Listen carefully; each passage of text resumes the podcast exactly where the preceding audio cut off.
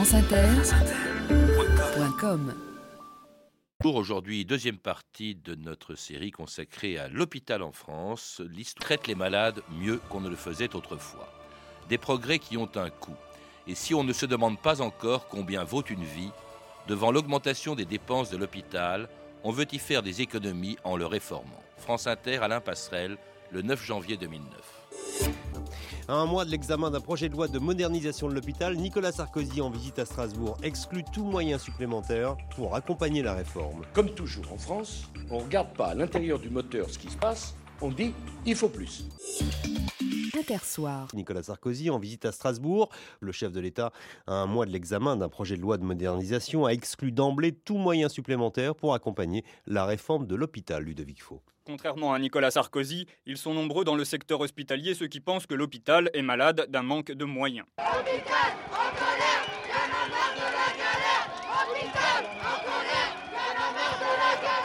Ce slogan, Nicolas Sarkozy l'a entendu, mais de loin, les manifestants, une centaine environ, ayant été tenus à l'écart du président. Un président qui estime donc que l'hôpital ne souffre pas. Pour cela, le, choix a été fait dans la société française de mettre beaucoup d'argent pour développer euh, l'enseignement, puis pour développer l'hôpital. Donc je pense que le, le coût d'un hôpital efficace, c'est forcément un hôpital coûteux. La question qu'on peut se poser, c'est est-ce que cela vaut le coup de mettre de l'argent pour soigner les gens? Le coût aussi, il est dû tout simplement à l'augmentation du nombre des gens qui sont hospitalisés. Il y a une réforme qu'on a à peine évoquée hier, mais elle ne date que de 1945 et qui est considérable, c'est évidemment la sécurité sociale. Jusqu'en 1945, eh bien, les malades étaient peut-être moins nombreux parce qu'il n'y avait pas ou il y avait peu de protection sociale. En 45, ça change. La Sécu, ça a beaucoup compté dans euh, le développement de l'hôpital en France, Christian Chevandier. Alors la sécurité sociale a joué un rôle énorme dans le, non seulement dans le développement de, de l'hôpital, mais aussi dans, dans la mise en place d'une société solidaire telle que celle dans laquelle nous sommes. La, la sécurité sociale, cela signifie que chacun d'entre nous cotise lorsqu'il travaille. ministre de la Santé publique vous parle. Après cette guerre de six ans et notre victoire si chèrement payée, le but essentiel de mon ministère est de restaurer la santé de la nation française, d'enrayer les progrès de la tuberculose, notamment parmi les rapatriés d'Allemagne, de mettre un terme à la mortalité infantile et aux grands fléaux sociaux.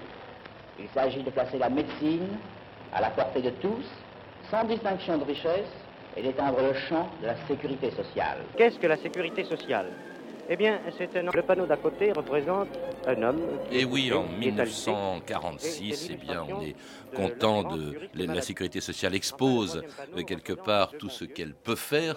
Elle a été créée un an plus tôt en 1945. Et là, on sent bien l'importance qui est accordée à de nouveaux besoins et notamment celui d'assurer justement le baby boom. Il a commencé, vous le rappelez dans votre livre, euh, Christian Chevandier, contrairement à ce qu'on croit, pendant la guerre. Mais le baby boom, eh bien, il commence, dites-vous, dans l'hôpital. Le, baby boom commence dans l'ité infantile, c'est avant l'âge de 1 an.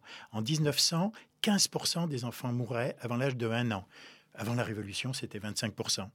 En 1950, c'était 5%. Aujourd'hui, c'est 0,4%. C'est-à-dire, ce qui était une tragédie habituelle est devenu une tragédie beaucoup plus rare.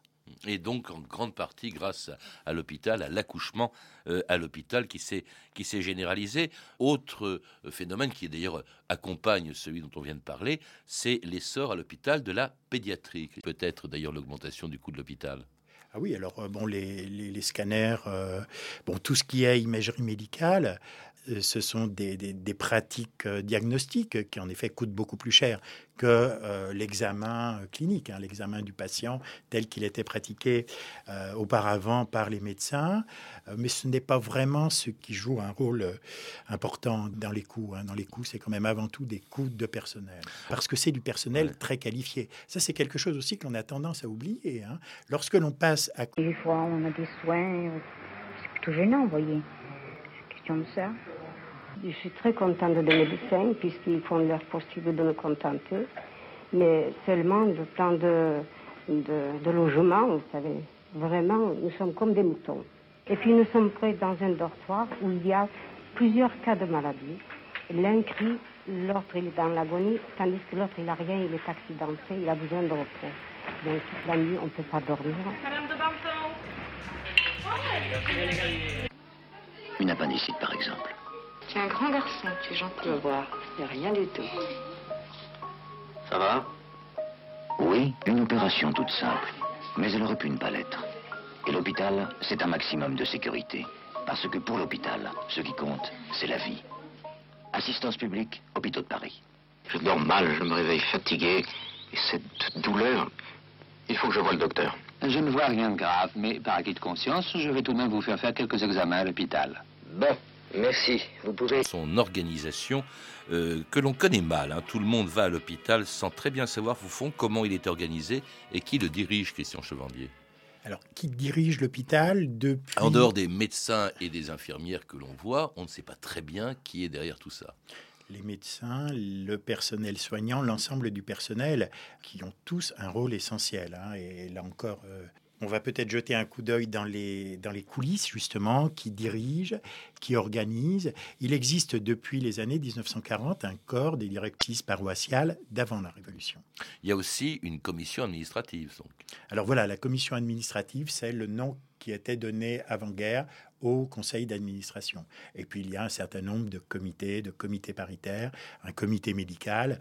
Euh, c'est cela fonctionne comme, euh, comme une grande démocratie. Cela dit, euh, une démocratie euh, dans laquelle aujourd'hui hein, il y existe des agences régionales d'hospitalisation qui parrainent un petit peu, qui chapeautent tout cela. Le préfet aussi a toujours eu un rôle extrêmement important, ne serait-ce que pour faire passer des décisions gouvernementales contre les maires des communes, qui, je l'ai dit il y a quelques instants, présidaient les commissions administratives, puis les conseils d'administration. Et le ministère dans tout ça?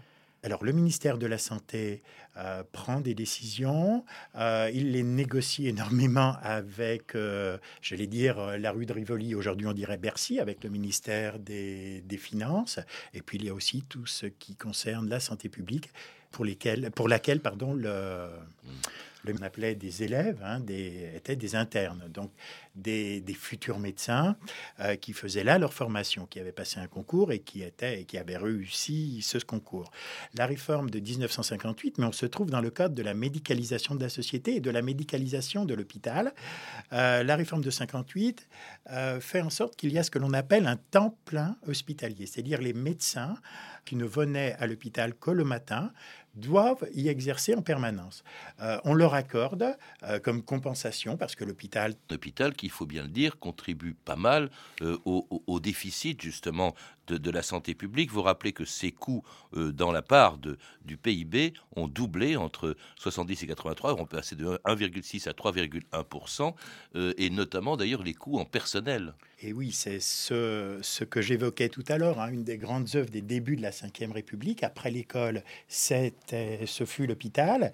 Et euh, pour l'école, il on a recruté des enseignants. À l'hôpital, on a recruté et on a formé du personnel